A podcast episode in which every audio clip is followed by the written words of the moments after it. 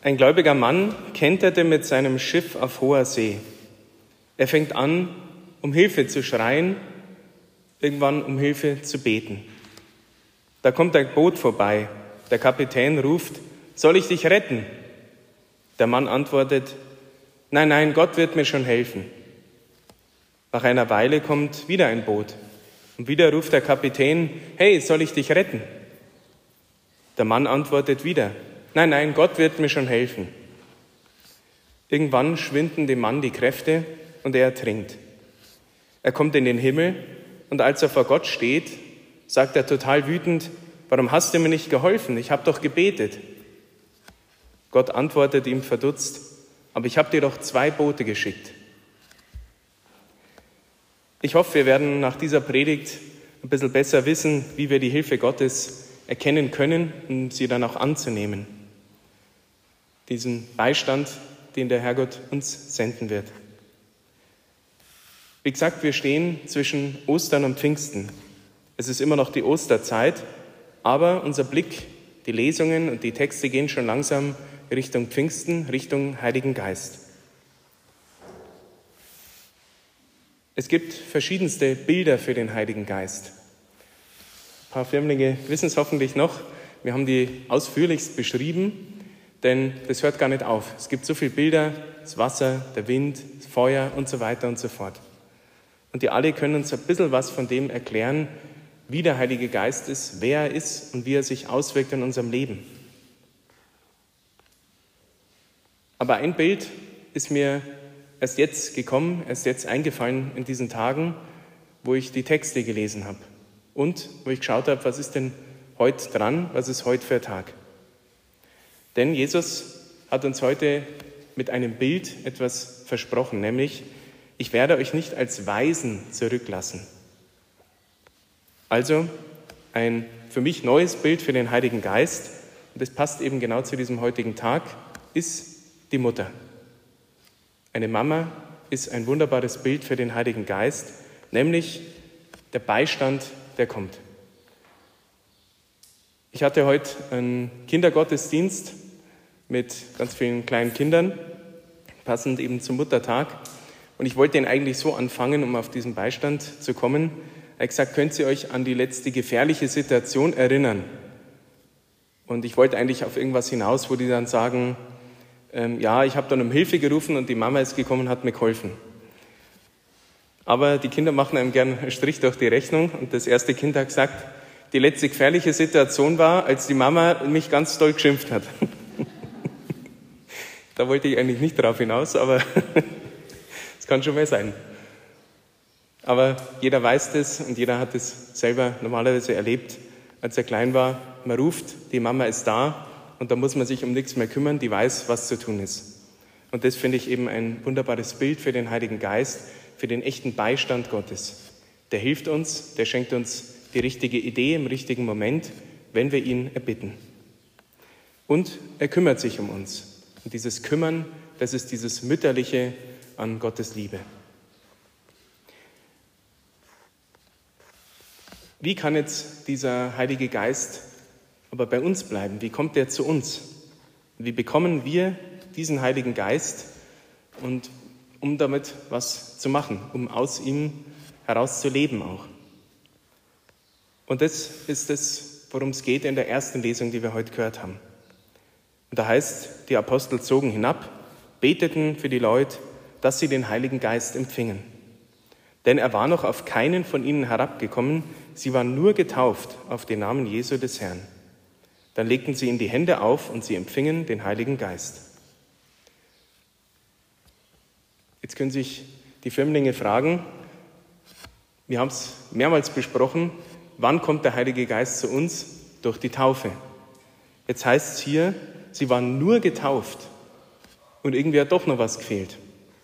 Und das ist eben das Spannende und das passt wunderbar in diese Woche, wo wir nämlich vor ein paar Tagen erst die Firmung gefeiert haben hier in unserer Pfarrei nämlich, dass diese Lesung heute genau darum geht. Das ist die Erklärung der Firmung von dem Sakrament, das Gott eingesetzt hat. Und wir hören es, dass hier eben die Apostel die ersten waren, die diese Firmung gespendet haben. Also, Die Taufe ist der Anfang und die Firmung vollendet diese Taufe.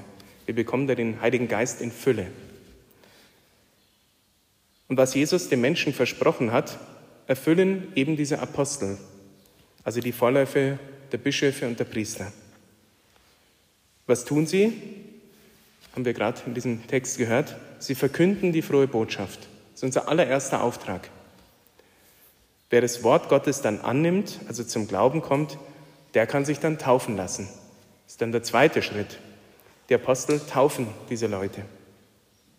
Aber dazu braucht es eben diesen heiligen Beistand, der in uns hineinkommt, in der Taufe. Und dann eben, was wir gerade gehört haben, der dritte Schritt, die Firmung. Also ganz klar und ein wunderbares Zeugnis aus ja, dem echten Leben der Urkirche, dass die schon das Gleiche gemacht haben wie wir heute. Die Firmung, könnte man sagen, ja, das geht auch die Firmlinge an und die Familien, die damit zu tun haben, aber bei uns ist vielleicht schon so lange her, man kann sich gar nicht mehr erinnern. Jeden geht diese Firmung an. Wir erneuern immer in der Osternacht unsere Taufe. Eigentlich machen wir das auch jeden Sonntag, wenn wir das Glaubensbekenntnis sprechen. Aber wer hat denn schon mal dran gedacht, seine Firmung zu erneuern? Es hängt nämlich zusammen. Die Taufe und die Firmung sind ein großes Sakrament, eine große Erfüllung mit dem Heiligen Geist. Und dazu sind wir eingeladen, uns immer wieder daran zu erinnern und neu aus dieser Firmung, aus dieser Taufe heraus zu leben. Es ist unsere Einstellung dem gegenüber, was Gott uns schon geschenkt hat. Wir können es in uns vergessen und nicht beachten oder wir können sagen, Jesus, jetzt brauche ich den Heiligen Geist. Jetzt habe ich irgendeine Situation, wo es mir nicht gut geht. Jetzt habe ich ein Problem, wo ich nicht weiß, wie ich es lösen soll. Jetzt brauche ich den Heiligen Geist. Und dann ist er keiner, der sich zweimal bitten lässt, er hilft uns. Der macht uns nämlich fähig, das zu tun, wozu uns auch der Apostel Petrus heute in der zweiten Lesung auffordert. Seid stets bereit, jedem Rede und Antwort zu stehen, der von euch Rechenschaft fordert über die Hoffnung, die euch erfüllt. Und da schaut es schon schlimmer aus. Wer ist denn oder wer lebt denn so aus dem Glauben, dass man ihm die Hoffnung ansieht, die ihn erfüllt? Denn das ist ja schön, wenn ich Rede und Antwort stehen könnte, aber wenn ich nie gefragt werde nach meinem Glauben, da stimmt vielleicht irgendwas nicht, da ist irgendwas eingeschlafen. Und es ist auf der anderen Seite das Normale bei uns, dass wenn wir uns eben nicht so um den Glauben kümmern, dass er ein bisschen verkümmert, dass er halt ja, erstickt unter den ganzen Alltagsdingen, die wir so zu tun haben.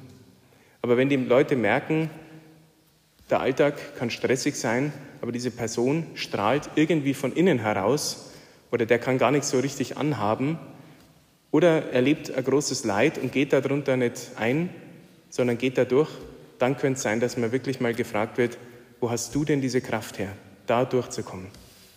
Und dann müssen wir Rede und Antwort stehen. Und das ist das, wo wir ganz schnell wieder beim Heiligen Geist sind. Der ist der, der uns stärkt. Und dieses Wort stark hat, ein, wenn man es auf Latein übersetzt, eine bekannte ähm, Bedeutung, nämlich firmus heißt es. Daher kommt eben die Firmung. Denn sie vollendet die Taufe, das hört sich schön theologisch an, sie macht uns stark im Glauben, sie macht uns stark im Heiligen Geist.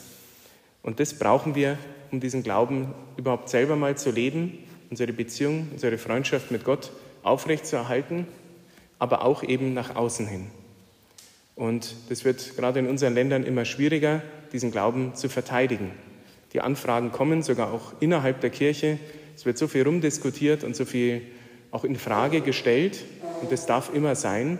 Aber dann braucht es starke Christen, die wissen, worum es geht, warum sie überhaupt Christen sind, warum es einen Herrgott gibt und was der mit uns vorhat und so weiter. Dafür brauchen wir Stärke. Nicht viel Wissen, nicht so große Intelligenz, sondern eine tiefe innere Verbindung mit Gott und mit der Kirche. Es gibt drei Wirkungen der Firmung und die finde ich selber immer wieder spannend, wenn ich Firmenunterricht halte. Wie wirkt sich die Firmung aus? Wozu brauchen wir die? Um den Glauben zu bewahren, um den Glauben mutig zu bekennen und den Glauben auch zu verteidigen, eben gegen die Anfragen von außen. Und das ist das, was uns die Apostel vorgemacht haben.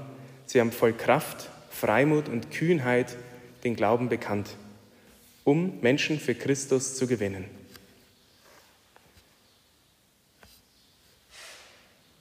Wir stehen zwischen Ostern und Pfingsten. Die Osterbotschaft heilt uns noch seit Wochen hinterher. Jesus lebt, mit ihm auch wir. Die Pfingstbotschaft könnte heißen, der Heilige Geist macht uns lebendig und will durch uns auch andere lebendig machen. Er will durch uns andere zu einem neuen Leben führen, einem neuen Leben aus dem Heiligen Geist, zur Nachfolge von Christus. Und er will uns mit Gott ewig verbinden. Es ist das Leben verbunden mit dem Heiligen Geist, mit dem Beistand, der bei uns ist, der sogar in uns lebt und der uns bis in den Himmel trägt, damit wir auf ewig glücklich sind. Amen.